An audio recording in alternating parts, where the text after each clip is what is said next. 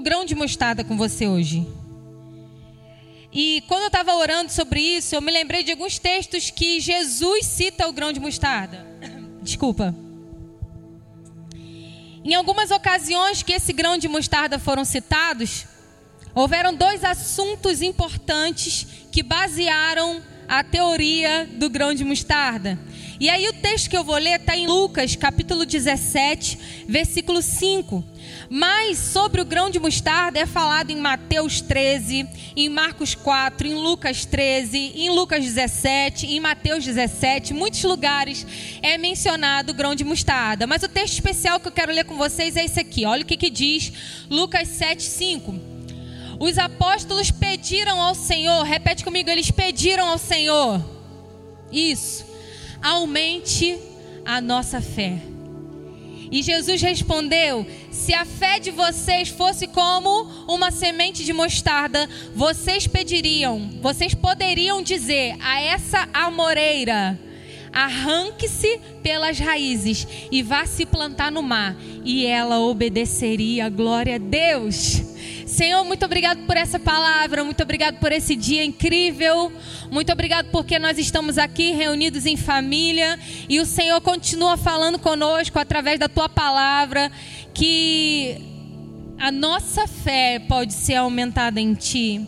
Eu te peço uma bênção especial sobre a nossa mente, que a gente esteja receptivo para tudo aquilo que Deus quer ministrar ao nosso coração e nos convencer nessa noite, em nome de Jesus. Amém. E aí, enquanto eu, antes de ler o texto, estava falando com você sobre as vezes que o grão de mostarda é mencionado, né? E tem dois temas principais que Jesus usa para tratar com a analogia do grão de mostarda. Ele primeiro fala sobre o seu reino ele compara o reino dele ao grão de mostarda plantado, a semente de mostarda. E aí ele vem desenrolando, né, explicando para os discípulos o que significa o reino dele. Então essa é a primeira vez, é a primeira fase, é a primeira ocasião que Jesus vem explicar sobre o grão de mostarda. E a segunda, o segundo tema que Jesus trata com o grão de mostarda é o tema da nossa fé. Então eu quero me ater nessa noite à nossa fé. Eu quero que você tenha em mente que o grão de mostarda foi usado como analogia para outro assunto também, mas que nessa noite a gente vai focar na fé. Só que olha que coisa interessante. Esse texto que eu li com você são os discípulos pedindo para Jesus aumentar a fé deles. E Mateus 17, 20, que é um outro lugar que está falando sobre fé e não apenas sobre o reino de Deus, diz assim, ó, Mateus 17, 20, por qual motivo não nos foi possível expulsá-lo? Está acontecendo uma coisa específica onde eles estavam. Tinha uma pessoa que estava endemoniada, e aí os discípulos oraram por aquela batalha espiritual, para aquela expulsão de demônios. Eles não conseguiram que isso acontecesse. Eles ficaram frustrados e chegaram perto do mestre e perguntaram: Senhor, mas por que, que a gente não conseguiu? Porque logo que esse, essa pessoa foi levada até Jesus, Jesus deu uma ordem e esse demônio saiu. E aí eles estavam querendo saber o que foi que aconteceu, o que nós fizemos de errado, por qual motivo não foi possível expulsá-lo. E aí Jesus responde: por causa da pequenez da vossa fé. E ele continua dizendo: Pois com toda certeza vos afirmo que, se tiverdes fé, como um grão de mostarda, direis a esse monte: Passa daqui para colar, e ele passará, e nada será nada. Repete comigo: nada, nada, nada vos será impossível. Deixa eu te chamar a atenção só para uma chave que o Espírito Santo ministrou ao meu coração que eu vou seguir falando sobre fé mais à frente, mas eu queria que você pegasse essa verdade aqui. Os dois elementos que Jesus usa, hoje a gente está falando muito sobre agricultura, né? Não vou fazer a piada que eu fiz lá no meu Instagram, mas eu queria te chamar a atenção para o primeiro texto em Lucas capítulo 17. Jesus fala assim: se você der ordem a essa moreira, ela vai sair com raiz e tudo daqui, vai se plantar lá no mar. Por que Jesus usa a moreira como exemplo? Nessa época que a moreira era símbolo de é, robustez, era símbolo de. Quando permanece assim, como é que fala, gente? Esqueci agora. Longevidade. Eita, Jesus, lembrei Longevidade, por quê? Diziam naquela época que essas raízes sobreviveriam por cerca de 600 anos. Então era uma raiz é, forte, era uma raiz bem plantada, era uma raiz profunda, era uma raiz com vitalidade, com força, e era praticamente impossível você arrancar uma árvore dessa pela raiz. Era mais fácil você cortar, isso é culturalmente falando, né? E é por isso que Jesus fala. E nesse texto, capítulo 17, ele está tratando sobre perdão. Os discípulos estão ouvindo de Jesus sobre a, o tema perdão. E aí, quando Jesus está falando sobre perdão com eles, ele fala sobre uma raiz que pode ser arrancada por meio da fé. Eu não sei se você está entendendo sobre isso. E aí, ele termina o texto dizendo assim: E ela obedeceria. Quando a gente está falando sobre mandamento, a gente está andando no campo da obediência. Quando a gente fala sobre raiz de males que estão no nosso coração, a gente não sente simplesmente o desejo e não anda na possibilidade de manter aquilo dentro de nós. A gente simplesmente arranca pela fé e lança fora para outro lugar. Jesus deixou claro: ei quando a gente está falando sobre raízes, a gente arranca, é obediência. Aquilo é feito por obediência. E aí no outro texto ele está falando sobre uma batalha espiritual. O primeiro texto, texto é sobre perdão. E eles querem que a sua fé seja aumentada. O segundo texto é sobre uma batalha espiritual, é sobre uma luta que eles não conseguiram enfrentar, uma luta espiritual. E quando Jesus olha para isso, Jesus usa a figura do monte. Isso é a figura de uma barreira, é a figura de uma um obstáculo, algo que precisa ser transposto, sabe? E aí, quando Jesus está falando sobre espiritualidade, ele fala sobre o campo do impossível, ele fala dentro do sobrenatural, porque o texto termina dizendo assim: e nada vos será impossível. Quando a gente está andando no campo da impossibilidade ou da possibilidade, a gente está decidindo entre o sobrenatural ou o natural. E Jesus fala: olha, contra coisas espirituais, a fé de vocês vai se mover no campo do espiritual. A fé de vocês não pode ser pequena. E aí, que engraçado, Jesus é incrível, né? Ele fala que os discípulos não conseguiram resolver esse problema espiritual porque a fé deles é pequena demais. E, eles, e ele compara uma fé que pode andar no sobrenatural, que pode fazer coisas incríveis e extraordinárias com um grão de mostarda. Eu não sei se vocês já viram alguma vez um grão de mostarda, mas a primeira vez que eu fui ministrada sobre isso, a minha discipuladora trouxe um grão de mostarda para mim. Eu vou dizer para vocês, é algo tão é praticamente do tamanho da cabecinha de um alfinete. Vocês conhecem um alfinete? Então, o grão de mostarda tem a mesma espessura que uma cabeça de alfinete. É ínfimo, é, é, é pequeno demais, é uma coisa muito é, irrelevante para fazer coisas tão grandes como essas que Jesus estava ministrando. Mas aí que está a chave dessa noite.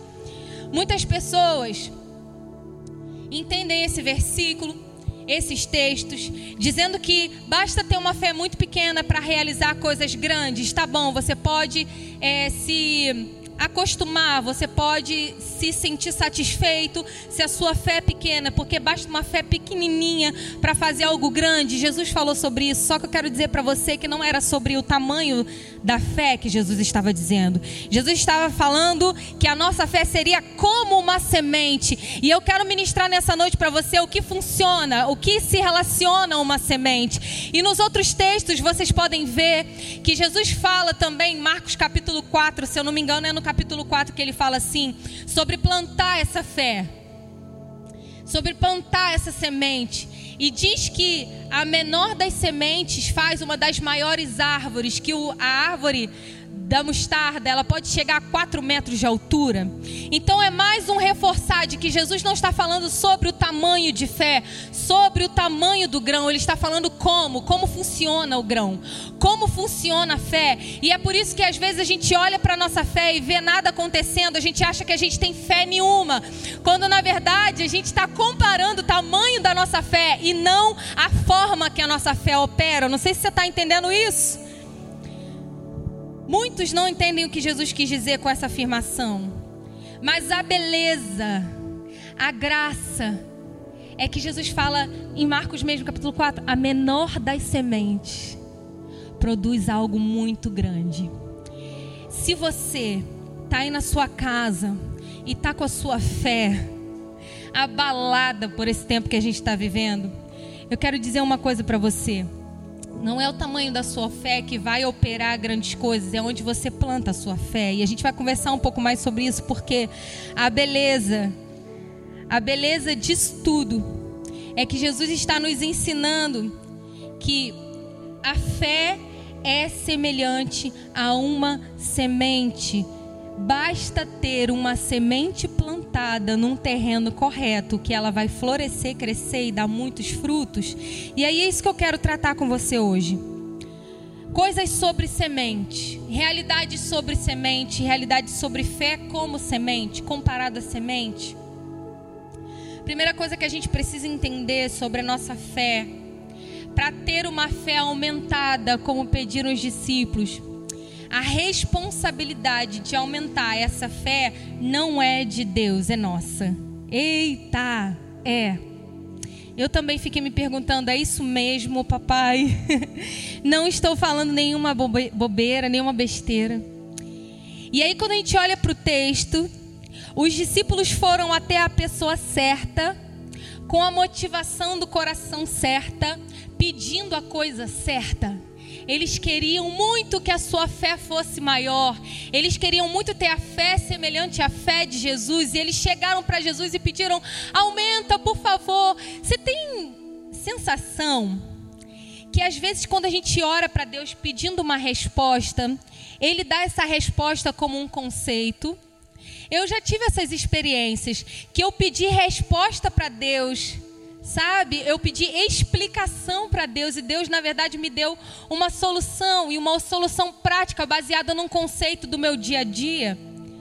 Há orações que a gente faz que jamais vão ser atendidas. Por quê? Porque a responsabilidade disso acontecer não está em Deus, está em nós mesmos. Por quê?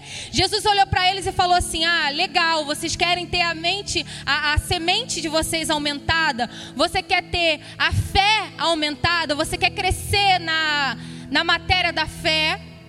Ok, é como uma semente. E eu quero perguntar para você, se você nunca morou em área rural, eu já morei, sou de seropédica. E sei muito bem o que é feito com uma semente. Sei muito bem do que a semente precisa para nascer, germinar, dar fruto, crescer, virar uma árvore maravilhosa. E aí, enquanto os discípulos foram até Jesus querendo uma solução, Jesus colocou sobre as mãos deles o crescimento dessa fé.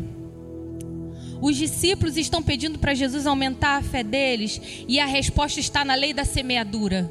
Você sabe o que a lei da semeadura fala? Que quem planta, colhe. Quem planta muito, colhe muito. Quem planta pouco, colhe pouco. Se você não plantar nada, você não colhe nada. Essa é uma lei real da vida. E a gente planta exatamente e colhe exatamente aquilo que a gente plantou. Não tem como plantar uma semente de jaca esperando colher manga, isso é impossível. Um dia desse eu tomei um susto, vou contar para vocês um negócio rapidinho saindo da palavra aqui. Eu estava na casa de uma amiga e a casa dela tem muitas árvores no quintal. É um terreno assim de chão, sabe? É muito legal a casa dela. E aí eu estava sentada no quintal e de repente, pof, escutei um barulho de uma fruta caindo no chão. Aí eu fui, né, atrás da fruta, crente que era manga, porque na minha frente tinha uma mangueira enorme, cheia de manga. E aí eu fui correndo na, na alegria, né? Querendo chupar uma manga. Quando eu olhei, era. Adivinha o que, que era, gente? Não era um gato. era uma outra fruta. Como é que é o nome daquela fruta que é calma, que eu esqueci? Que é maracujá. Era. esqueci o nome do maracujá era um maracujá. E eu fiquei espantada. Eu falei, gente, eu tô, eu tô estranha, eu acho que eu tô passando mal. Porque eu tô vendo uma manga, eu tô vendo uma mangueira e caiu dessa mangueira um pé de maracujá. Depois ela veio me explicar que aquele maracujá não tinha caído do pé de manga, que em cima do pé de manga tem um pé de maracujá que veio de trás, enfim, uma confusão. O que, que isso tem a ver com a palavra? Nada, é porque eu falei que a gente não colhe outra coisa de outra árvore, né? Só aquilo que a gente plantou, lembrei. Enfim, deixa pra lá, só pra gente distrair. E aí, a gente não colhe nada de nenhuma. Não adianta a gente plantar manga querendo comprar, querendo colher jaca. A gente, se a gente plantar aquilo que a gente plantar, a Bíblia fala que isso a gente vai colher. Toda semente plantada, outra lei da semeadura, para que aquela fruta, para que aquela árvore seja multiplicada, da semente daquela árvore nasce outros frutos. E quando a gente semeia desses frutos que nascem, a gente tem o conceito de que essa semente frutificou a 100 por um.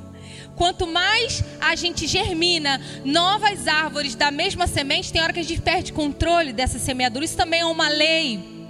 Toda semente multiplicada só é multiplicada se ela for plantada. Se o plantio foi feito e se for repetido, cada vez mais a gente vai colher. Mas o que eu estou querendo dizer com isso? Assim é como a fé. Não importa se o que você tem ainda seja muito pequeno, se você plantar, cultivar, alimentar e tratar, ela vai crescer no potencial inimaginável, ela vai se tornar uma grande produção. Paulo fala isso com Timóteo. Paulo fala em Timóteo capítulo 4, versículo 6 para ele, né? Serás um bom ministro de Cristo, alimentando com as alimentado com as palavras da fé toda semente ela precisa ser alimentada. Você sabe por quê? Eu matei uma vez um pezinho de feijão. João chegou da escola com feijão no algodão. E eu falei, que legal, a gente vai ver essa plantinha crescer e tudo mais. E foi lindo, foi acontecendo, abriu, saiu aquela florzinha verde. E depois de algum tempo ela morreu. Por quê? Porque a gente permaneceu deixando ela dentro daquele copo. E por mais que a gente colocasse água naquele copo, naquele algodão, não tinha nutrientes necessários para aquela planta florescesse. Vocês estão me entendendo? E aí, para a semente florescer, ela precisa estar plantada num, num, num, terreno fértil que a alimente. E aqui Paulo está falando que o, o terreno que alimenta a fé de Timóteo é a palavra de Deus. E aí a Bíblia fala uma coisa muito legal que nem só de pão viverá o homem, alimento físico, mas de toda a palavra que sai da boca de Deus, que é o nosso alimento espiritual. E aí eu te pergunto, como que você quer ter a sua fé aumentada? Se sua carne você alimenta pelo menos três vezes ao dia e se sua fé você alimenta uma vez só com um lanchinho rápido de 30 minutos, que é o que a gente dá aqui. Está na hora de ter a fé aumentada, mas para ter a fé aumentada, ela precisa ser alimentada. E uma das boas maneiras de alimentar a sua fé é enchendo a sua cabeça e o seu coração das palavras que saem da boca do seu Deus. Deus ainda fala. Deus ainda fala. Agora acontece que a gente tapa a boca de Deus fechando as nossas Bíblias e quer que alguém conte para nós das coisas que Deus quer revelar para mim, para você. Tá na hora de abrir a sua Bíblia, tá na hora de abrir a sua Bíblia e ser recheado, ser alimentado, ser nutrido pela palavra de Deus em nome de Jesus. Aleluia. Vós, porém, amados, edificando-vos na fé santíssima, orando no espírito eu quero falar uma outra maneira de alimentar também a sua fé. Paulo fala aos Coríntios que a, o dom de línguas é para edificação pessoal. Sim, Judas fala que a gente pode se edificar, edificar a nossa fé orando no Espírito. Sabe o que, que isso me remete? Ao secreto. Isso me remete a estar orando direcionado pelo Espírito, estar orando em línguas também, por que não? Então, uma das maneiras de alimentar a sua fé é, primeiro, nutrindo ela com a palavra, e segundo, tendo um relacionamento com o Espírito Santo através da oração.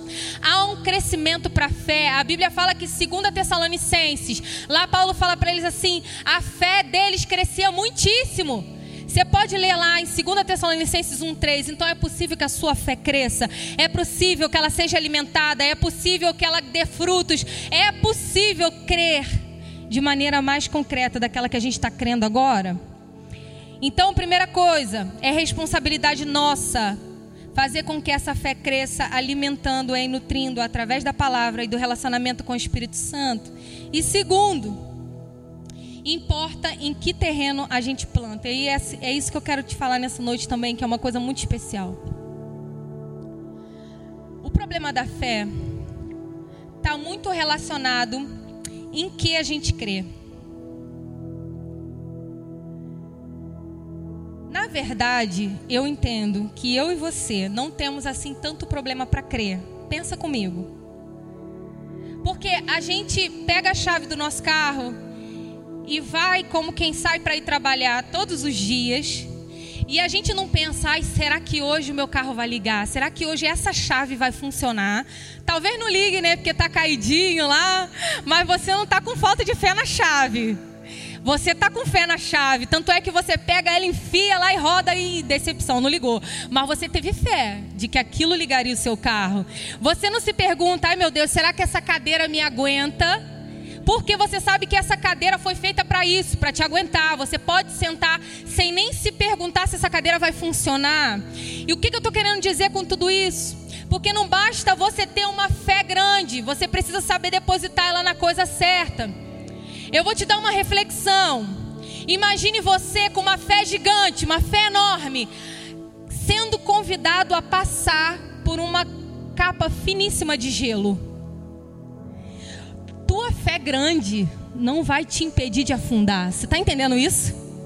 Agora imagina você com uma fé pequenininha, tendo que atravessar uma capa de gelo grossa, você certamente não vai afundar. Então o problema da nossa fé não está muito no tamanho que ela tem, está onde a gente está depositando ela.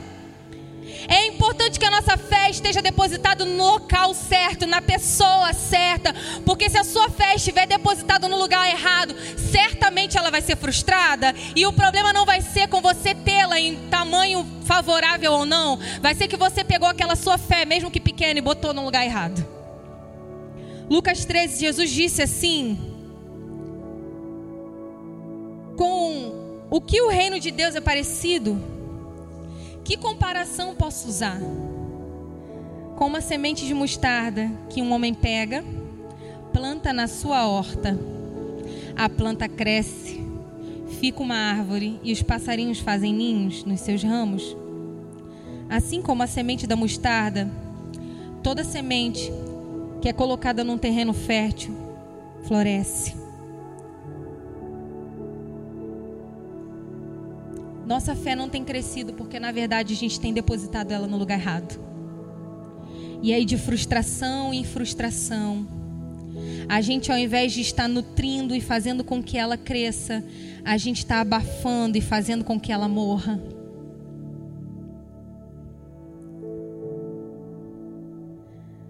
E aí tem alguns personagens na Bíblia, estou terminando, prometo, que depositaram a sua fé no lugar errado. Sabe os espias? Pastor Marlon falou sobre isso no último culto. A fé deles em entrar numa terra que manava leite e mel, próspera, estava na força do seu próprio braço e no tamanho do seu próprio exército. E aí todos voltaram de espiar a terra com uma notícia ruim: eles são maiores do que nós. Eles têm mais poder bélico do que nós. Eles têm mais força do que nós. Porque a fé deveria estar baseada exatamente onde Josué e Caleb basearam. Ei, vocês esqueceram que conosco está o Deus de Israel você esqueceu quem é aquele Deus que nos livrou de muitas outras batalhas, que com mão forte nos tirou das mãos do Egito, da escravidão de Faraó. Vocês esqueceram que enquanto a gente andava pelo meio do deserto, a gente não passou fome, porque do céu o Senhor nos alimentava. esqueceram de quando a gente teve sede, o Senhor fez brotar da rocha água limpa.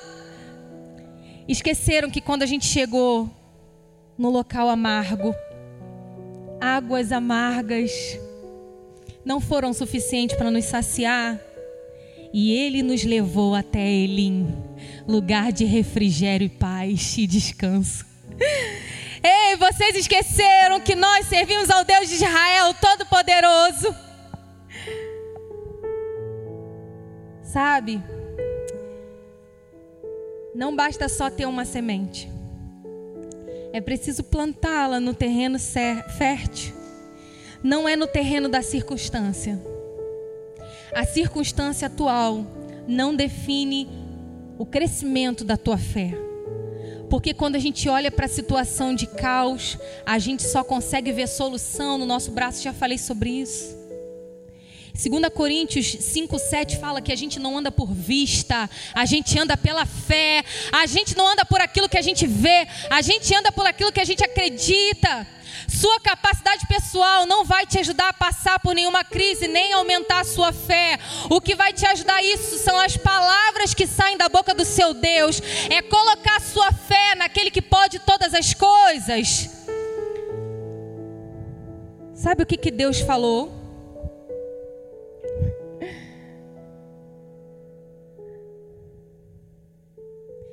Aquele que habita nos esconderijos do Altíssimo, a sombra do Onipotente descansará.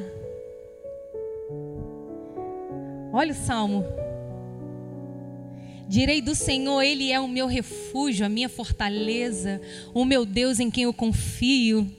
Ainda que eu ande pelo vale da sombra da morte, não temerei mal algum, porque tu estás comigo, a tua vara e o teu cajado me consolam. Guia-me, guia-me. Ele é o pastor que te guia mansamente a águas tranquilas. Ele refrigera a tua alma, o teu cálice transborda.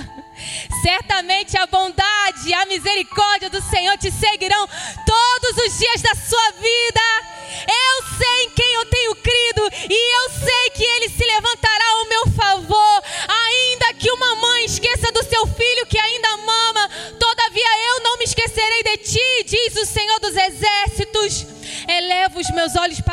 de onde me vem o socorro. O meu socorro vem do Senhor que fez os céus e a terra. Ele não permitirá que eu tropece. O meu protetor me, se manterá alerta, sim o protetor de Israel não dormirá. Ele está sempre alerta. O Senhor o protegerá de todo mal, protegerá a sua vida, ele protegerá a sua saída e a sua entrada, desde agora e para sempre. Mil cairão ao dez mil à sua direita, mas você não será atendido. O Senhor é o meu escudo e a minha fortaleza, o meu Deus em quem eu confio. Ele é o meu Deus. Ele é o meu Deus e a tua palavra, a palavra dele me garante que eu posso confiar. 1 Pedro 1,23 diz que nós fomos regenerados por uma semente. E essa semente é incorruptível. Sabe o que é essa semente incorruptível? É a palavra de Deus. E eu encerro essa mensagem te dando um conselho. É tempo de depositar a sua fé na pessoa certa. É tempo de fazer com que ela cresça por meio das palavras que saem da boca do seu Deus. E as palavras que são, que saíram da boca do seu Deus, estão na Bíblia, revelada, acessível, disponível para mim e para você. Chegou a hora, igreja.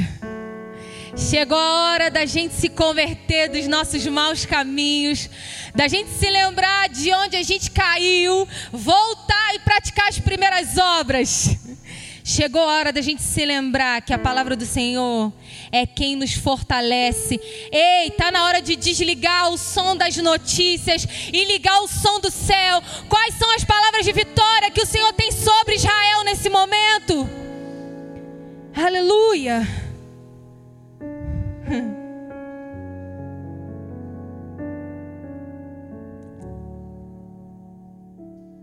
Tudo passará, mas a palavra do Senhor permanece para sempre.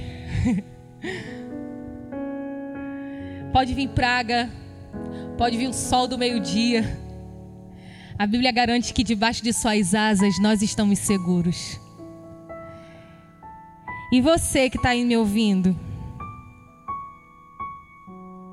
Onde você tem colocado a sua fé? Nós estamos abalados porque a nossa fé está sendo semeada num terreno de gelo fino. Se a tua fé estava no mercado de trabalho, se a tua fé estava no mercado financeiro, se a tua fé estava na força dos teus bens, se a tua fé estava na tua saúde, se a tua fé estava no seu carro, se a sua fé estava nas coisas que você conquistou na sua vida profissional, na sua vida acadêmica. Quero te dizer uma coisa: a sua semente de fé ela não vai germinar, ela não vai crescer. Precisa de um terreno fértil para isso. E esse terreno é, a, é, é o Deus vivo, é a palavra de Deus. Está na hora da gente voltar o nosso coração para aquilo que é incorruptível. Tudo passa, mas a palavra do Senhor permanece para sempre. Então eu quero te convidar. De repente você está aí e está se sentindo perdido porque você não tem essa certeza de pertencimento a Deus. Você não tem essa certeza de que Deus está com você, ou melhor, você não tem a certeza de que você está com Ele.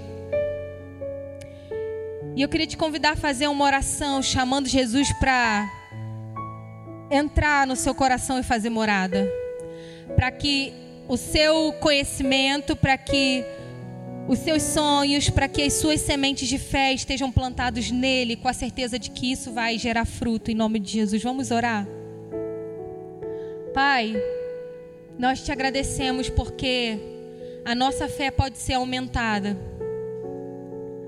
nós podemos escolher os frutos da nossa fé quando escolhemos plantá-la no terreno fértil, verdadeiro, poderoso.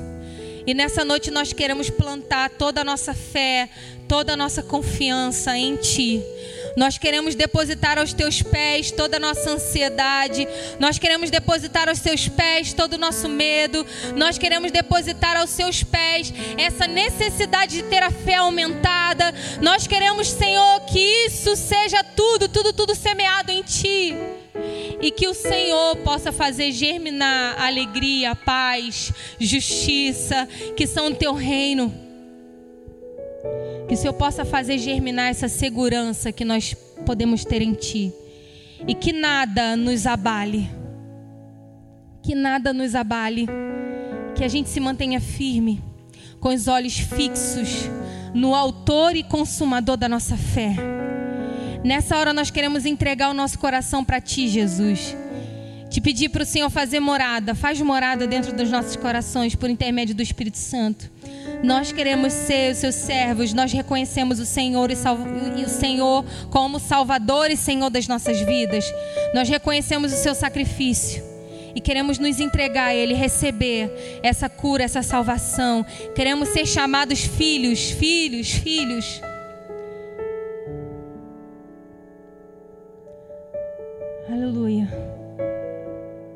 Só uma coisa que eu quero te pedir nesse tempo, que você não pense que você está só. Nós estamos aqui como igreja para te acolher, para te receber. E Jesus está de braços abertos para te receber, independente de onde você tem andado. Ele te aceita da forma que você está agora. A transformação vem por meio dele, o crescimento vem por meio dele. Acabei de ministrar isso. Então, em nome de Jesus, decida, decida seguir a Jesus, decida andar seguro com Jesus, tá? Que Deus te abençoe, que a sua fé seja fortalecida. Em nome de Jesus.